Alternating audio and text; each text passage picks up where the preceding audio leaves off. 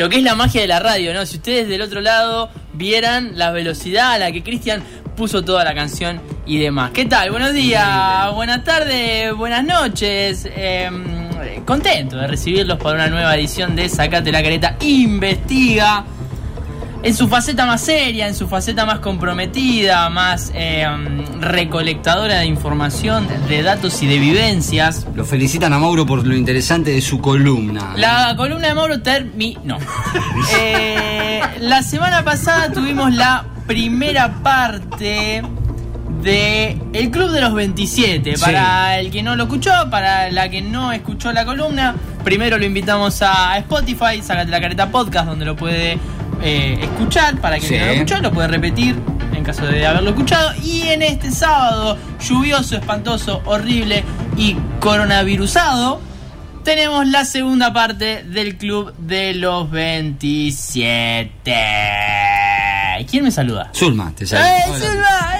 Acá Cristian, Cristian le pregunta, Maxi, no me digas que compraste churros del auto. No, yo los compré, Cristian. No, no, no, no, no, no. Yo fui, Cristian. Ah, ya es conocido. Yo fui. Sí, claramente cago varios. No, no, Sí. Capaz que va rotando de barrio y ya Claro, cagué a claro. todos estos, ahora me Ahora voy me voy para allá. a otro. Pero pará, encima te dice, el anuncio te dice, señora, llegó el churrero, churrero, bajás y las que te atienden son dos mujeres las que están en Claro, el porque eso No es el churrero, es churrera. Creo que lo, lo hablé con vos el otro día, le digo, eh, ya me... No es como antes el tipo que manejaba y una persona al lado que estaba con el megáfono diciendo Sí, lo que que no vendía. nada. Ahora pone nada más eh, grabado Ya, y sí, sí, Eh, ya está. La, la- la cómoda. Son dos mujeres, me dicen. La semana y... No, no, no. la semana pasada repasamos la vida de Jimi Hendrix, Sí. de Janis Joplin Sí. y de Jim Morrison. Exactamente. Sí, son la- las tres vivencias que, que- que estuvimos charlando acá. Y en el día de hoy tenemos el resto de los más relevantes del Club de los 27. Sí. Son un montón, son alrededor de vamos. 20, pero tuvimos tres, ahora vamos a tener el resto. Y el primero, escuchamos un poquito de su canción.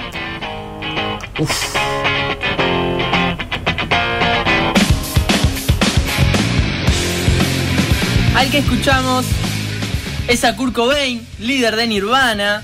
Kurt Cobain nació. Kurt, Kurt Donald Cobain es el nombre completo. Nació en. Washington, en Estados Unidos, el 20 de febrero del 67. Puede sonar un dato que pasa así nomás, pero en esa década de los 60, en la columna pasada, hablamos de, de Hendrix, Janis Joplin, Jim Morrison, que eran eh, íconos de esa década de los 60, Sí. ¿sí? donde estaba más eh, lo que era todo el hipismo. La década de Cobain son los hijos de esa década.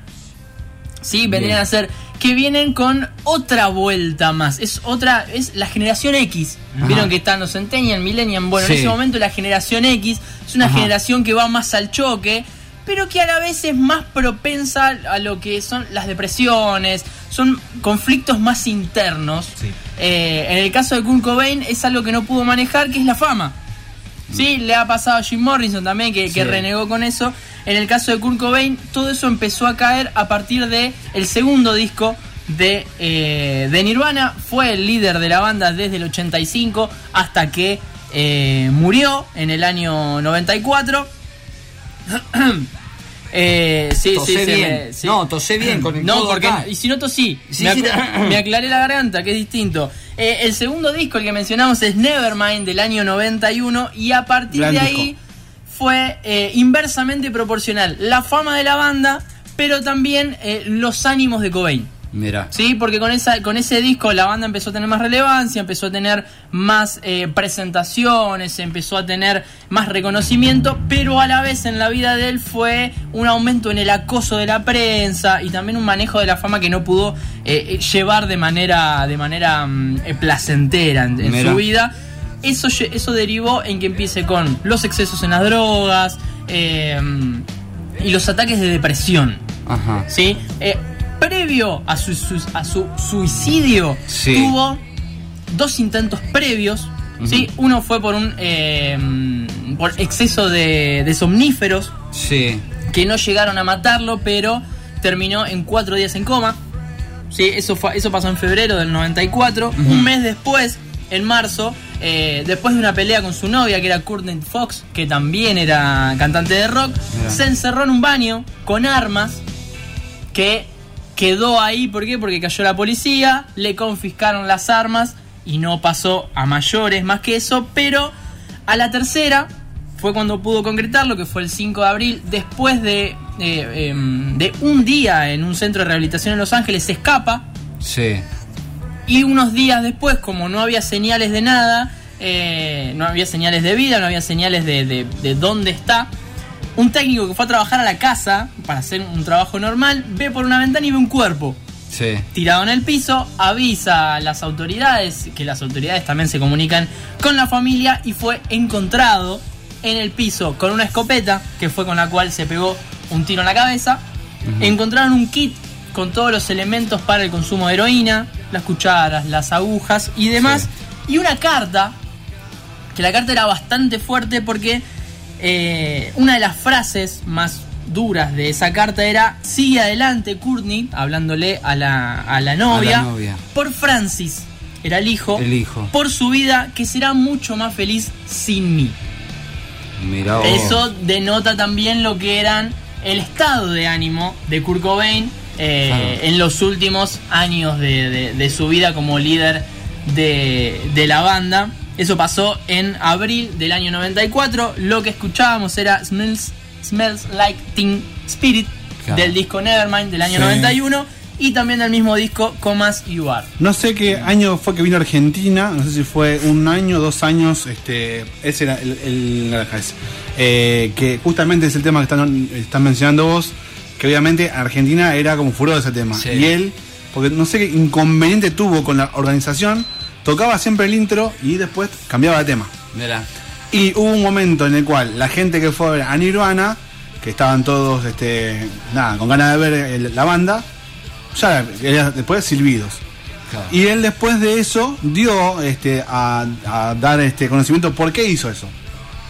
Tema de, de la organización, el lugar, que ya estaba podrido de ese tema. Sí. Y entonces él quería que- no solamente Nirvana es ese tema, es varias cosas. Claro, es otra cosa. Y otro dato también, eh, el tema, el disco de Unplugged que hicieron ellos, Lindo el disco Unplugged. lindo disco, pero para muchos es catalogado como una falta de respeto. Como él estaba este, en ese momento En que estaba muy depresivo. estaba, mirá. O sea, era, el- vos escuchás el disco, buen disco, pero era muy depresivo. Y decían que, bueno, este, tuvo muchísimos este, inconvenientes con MTV, que era que hacía, organizaba ese. Claro, ese que tuvo esos años donde a todas las bandas las llamaba para esos discos. Claro, justo tuvo inconveniente por diferentes cosas. Para aquel, para aquella que no tiene idea de Nirvana, este disco Nevermind, que es el segundo de Nirvana, es el que tiene en la tapa el bebé en el agua Claro. en, busca del, en busca del del dólar. dólar. Sí, Eh, exactamente. que por ahí uno no conoce la banda, pero la tapa esa la tapa la esa tiene es seguro. totalmente conocida. Vamos con el segundo, Max, el segundo integrante del día de hoy del club de los 27. Mirá cómo nos tomamos un vuelo aéreo. Y sí, los vuelos son aéreos. El representante nacional del club de los 27. Sí, Directo a la ciudad de Córdoba. Con él de ciudad, conmigo real. Con él vas a volar, conmigo vuela. Rodrigo Alejandro Bueno nació el Mirá que 24. tiene 70.000 temas. Este tema tenías que poner. ¿Te acordás que lo usamos? Lo usamos una vez también. Sí, pero no, no, listo. Bueno, Ah, no, no- no lo pensé así, qué sé Dale. yo. Dale. 24 de mayo del 73 en Córdoba, capital, nació el representante nacional del Club de los 27. Es el más joven en arrancar su carrera de todos los que, los que repasamos. Sí. ¿Por qué? Porque a los 5 años grabó un disco infantil titulado Disco Baby. Mira. Opa, no sabía. Eh, Sí. Tanto el padre como la madre de Rodrigo trabajaban en el mundo de la música. Sí. Eh, el padre era representante, la madre era compositora, así que Yo, ya desde arranque tenía una vinculación con no solo con la música, sino también con lo, con lo comercial de, de la música. Formó distintas bandas hasta que en el 87 viajó para acá, para Buenos, Para Buenos Aires, Aires. a probar suerte, sacó dos discos.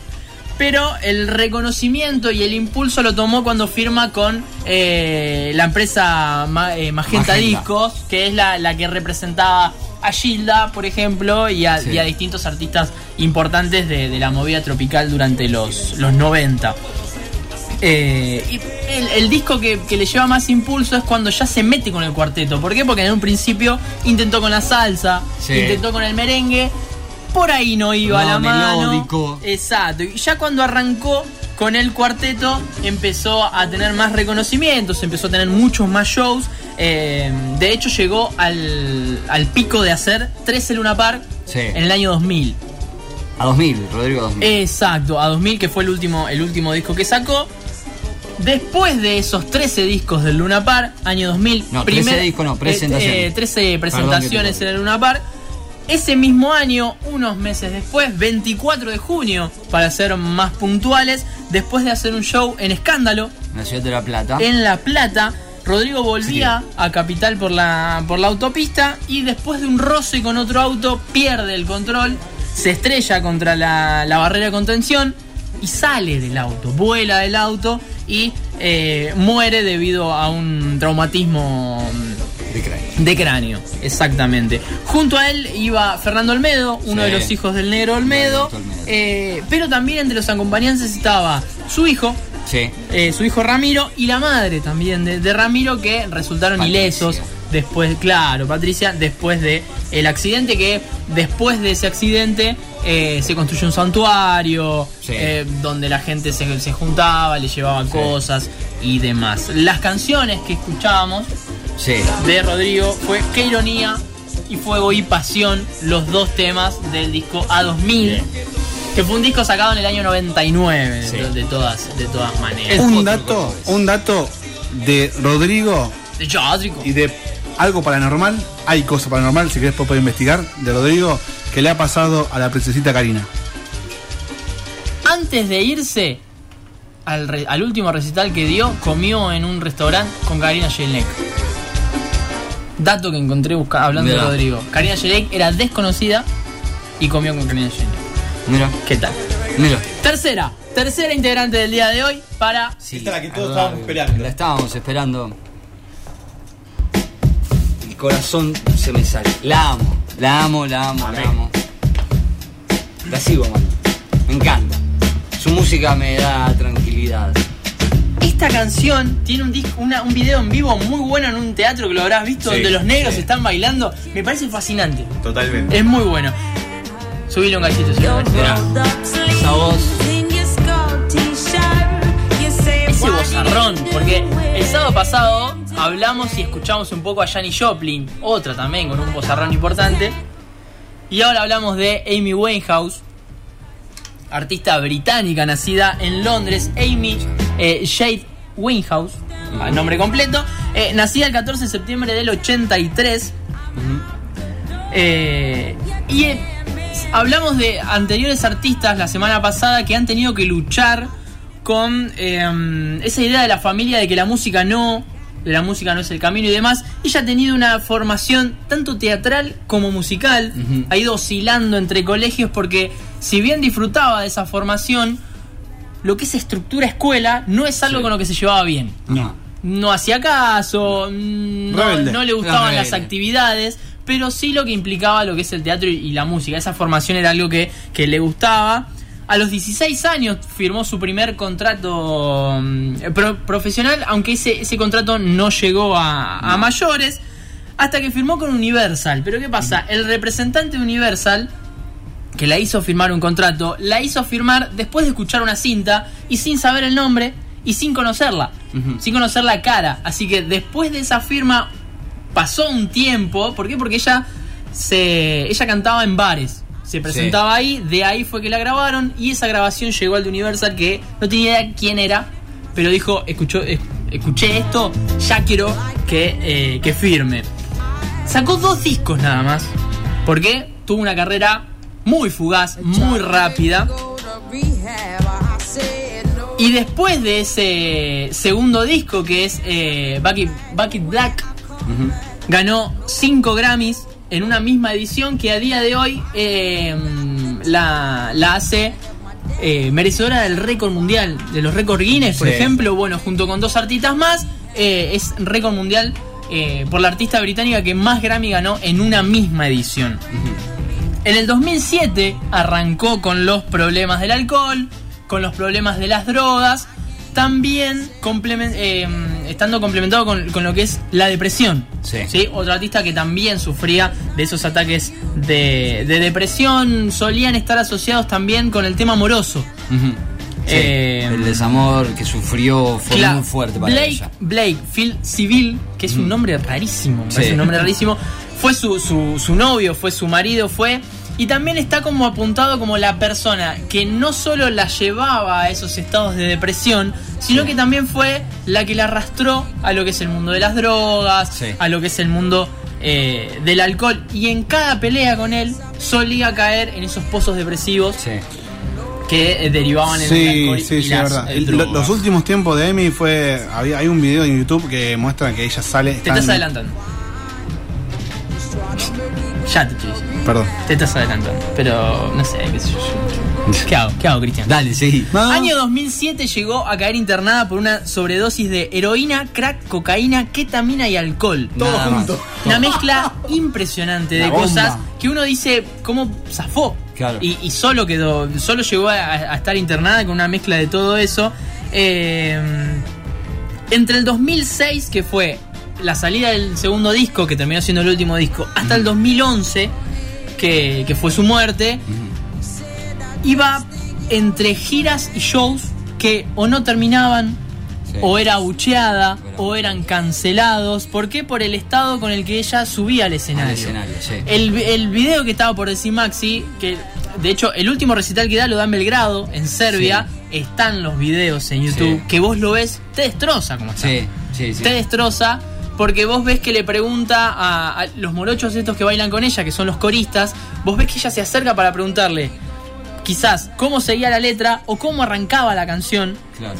Y ves que va delirando en la letra, que no, no, no canta exactamente Sí, lo que dice la canción y demás. Exacto. Eh, el estado era bastante lastimoso con el que subía. Y ese fue el último recital que después se canceló el resto de, de la gira.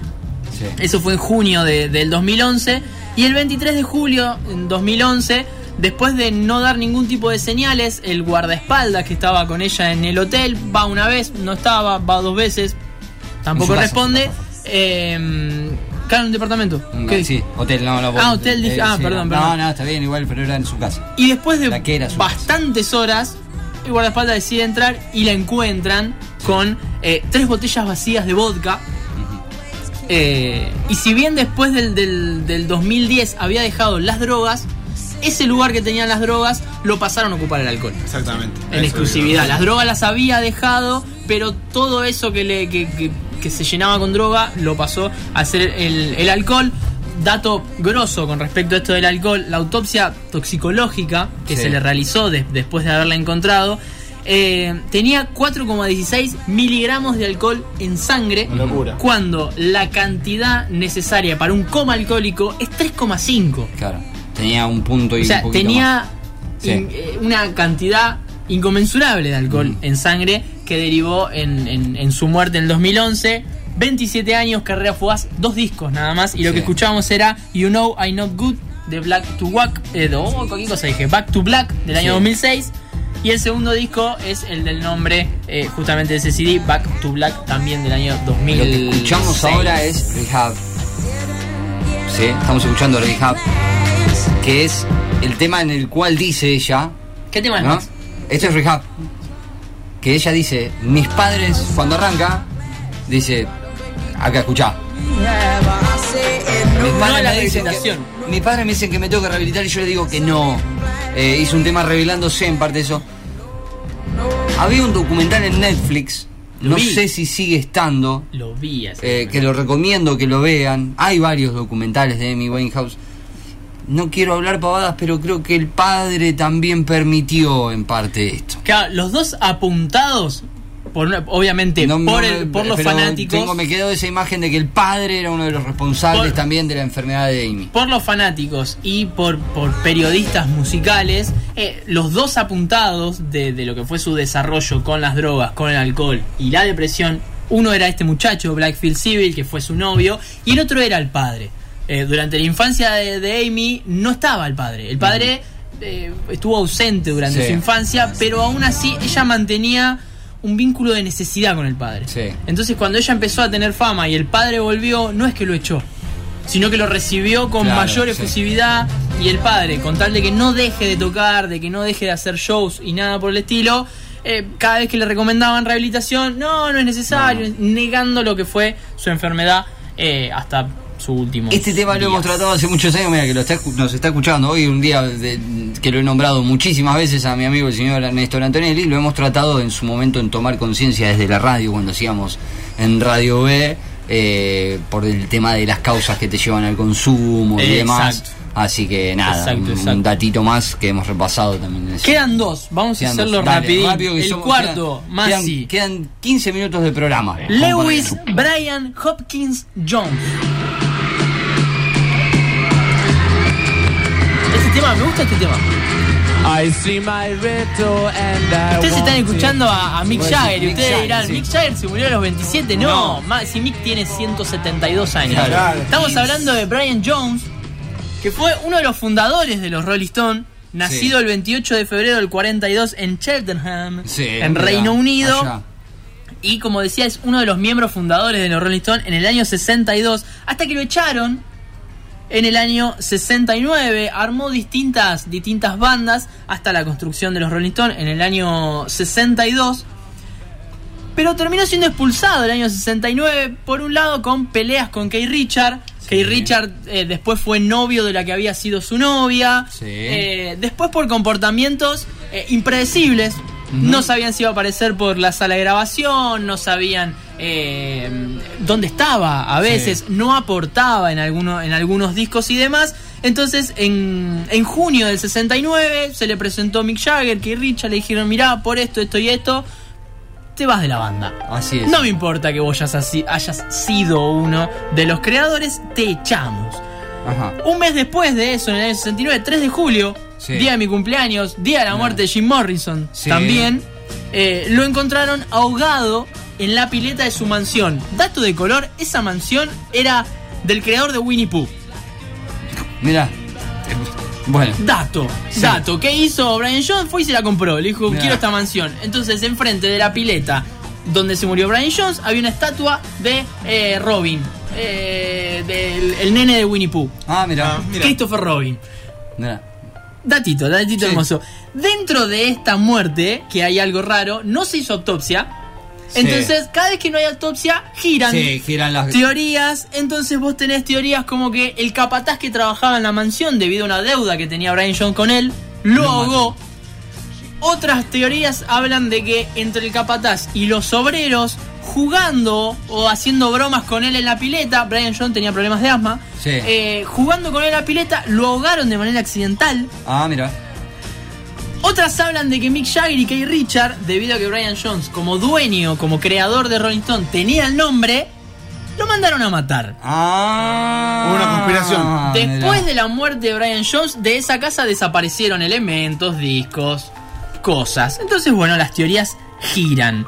Eh, lo que escuchábamos era Paint It Black de Aftermath, de disco del 66, y She's a Rainbow del Satanic Majesty Request del año 67. Qué inglés, Voy así puta porque madre. quiero ir al Sí, último. llega al último. ¿Por qué es el que más me gusta? Porque es el más antiguo, el más viejo Sí. y el que menos datos hay. ¿Por qué? Mirá. Porque es muy viejo. Entonces, eso me encanta. Y hay algo, yo tengo un dato sobre esta persona. ¿De quién hablamos? Del señor Robert Johnson. What is this? Es el caso más misterioso por esto que mencionaba. No hay tanta información. Robert Leroy Johnson nació el 8 de mayo de 1911 en Mississippi, en Estados Unidos. Fue cantante, compositor y guitarrista de blues, como estamos escuchando. Ajá. La expresión Club de los 27 es algo que se empezó a utilizar mucho más tarde, Sí. cuando se empezaron a acumular los Claro. artistas que a la edad de 27 fallecieron. Sí. Pero él fue el, el- el iniciador del Club de los 27, fue el El primero, cronológicamente hablando. No tiene discos sacados, sino que tiene grabaciones Ajá. en dos días, en dos eh, sesiones distintas. Entre el 23 y el 27 de noviembre del 36 Sí. y el 19 y 20 de junio del 37 grabó sus únicas canciones, que a día de hoy están, circulan, que son sí. 29. Y lo raro de su carrera es que al principio era un artista que no lo seguían mucho, no lo aceptaban mucho en los bares ni nada por el estilo. Era Sí. uno del montón. Sí. Hasta que a comienzos del 36, en busca de todo esto, el tipo desaparece. Principios del 36, recordemos que yo mencioné las sesiones en noviembre del 36 y en junio del 37. El Sí. tipo desaparece en el 36 durante seis meses, no se sabe nada Nada. De la vida de Robert Leroy Johnson hasta que volvió y la descosió. Grabó esto, aparecía en shows, empezaba a tener gente que lo seguía, eh, ya era reconocido como un gran como un gran cantante, como un gran gui- guitarrista. El loco la rompía toda. Entonces, ¿qué pasa? Empezaron a surgir después posibles teorías acerca de qué pasaron en esos, En esos seis, seis meses. meses que el tipo estuvo desaparecido. La teoría más rápida y más tranquila para algunos Sí. es que en ese tiempo se juntó con Ike Zimmerman, que era otro reconocido guitarrista de blues, Sí. que tuvo una, dicen que tuvo una jornada intensiva. El tipo le enseñó eh, le- para perfeccionar a tocar la guitarra, A perfeccionar cantar. el canto, la composición eh, y demás. Aparte se decía que este Ike Zimmerman era, solía ser un profesor de artistas. El tipo no tiene grabaciones, claro, no tiene discos, nada, nada, pero, pero solía enseñaba. ser. Claro, solía ser un profesor para otros artistas que lo llevaba a tocar al cementerio porque era el único lugar tranquilo donde nadie iba a molestar, nadie iba a hacer. Y ahí también eso se usa para, el para el tema de la presión. También le pasó a Bob Marley en The Boilers. Eh, es un lugar donde ellos, para absorber la presión, tocaron en un cementerio, que es como te digan, andás a radio en el cementerio. Y la segunda teoría acerca de su desaparición, que obviamente a nosotros como somos morbosos nos gusta más creer esta teoría, es que el señor Robert Johnson, siguiendo mm, eh, historias, siguiendo tradiciones y demás, se dirigió a un cruce de caminos. ¿Qué quiere decir esto? Que es eh, hay dos caminos perpendiculares Sí. y en el medio de esa encrucijada de caminos, no me salía la palabra encrucijada, en esa encrucijada de caminos, le vendió su alma al diablo Exactamente. a cambio de una voz y de una habilidad en la guitarra que le permita ser una estrella. Mira. En ese, en ese tiempo que el tipo desapareció, 29 canciones son, mencionábamos, entre esas 5 sesiones eh, que tuvo, que pagó, y de hecho le tuvieron que prestar, eh, prestar plata para poder pagar esas sesiones. Claro. Hasta su muerte el 16 de agosto del 38, Solía tener fama de eh, seducir mujeres casadas, el señor Johnson. Así que una teoría dice que murió de sífilis, Sí. pero otra teoría habla de un envenenamiento por parte de un marido Ah. de esas mujeres que él seducía, veneno en el whisky, dos días de agonía y muerte para el señor Robert Johnson en el año 38 y escuchábamos Sweet Home Chicago y Kind Hearted Woman Blues del año 36. hay un, hay un tema del señor Robert Johnson en el cual habla sobre ese acontecimiento que estamos hablando, que es el segundo, que es más morboso. Exacto. Eh, habla sobre eso y da mención a, a que nada, que le vendió la- el alma al diablo, en el cual también este, hay diferentes hipótesis por eso, ¿viste? Eh, el tipo, así como dice Andrés, todo el rato que hizo al comienzo, después la desaparición de seis meses y volver y ser otra persona, digamos, pues ya con diferentes, ya te escuche gente, sea más popular, cambió. En este caso, si hubiese pasado ahora, eh, sería como. Ahora, ahora hay más chances de eh, contrastar eso. Claro. De hecho, había algunos datos que hablaban de que la gente que lo conocía percibía una un comportamiento distinto y una y algo en sus facciones distinto decía. Otra persona, Decía, desde que volvieron, desde que volvió es él. Pero hay algo, Algo distinto. tiene, algo raro tiene. Así que así cerramos la segunda y última parte del Club de los 27. Hablamos de Rodrigo, Amy Winehouse, Kurt Cobain, Brian Jones y Robert Johnson para cerrar Sacate la careta investiga del día de hoy.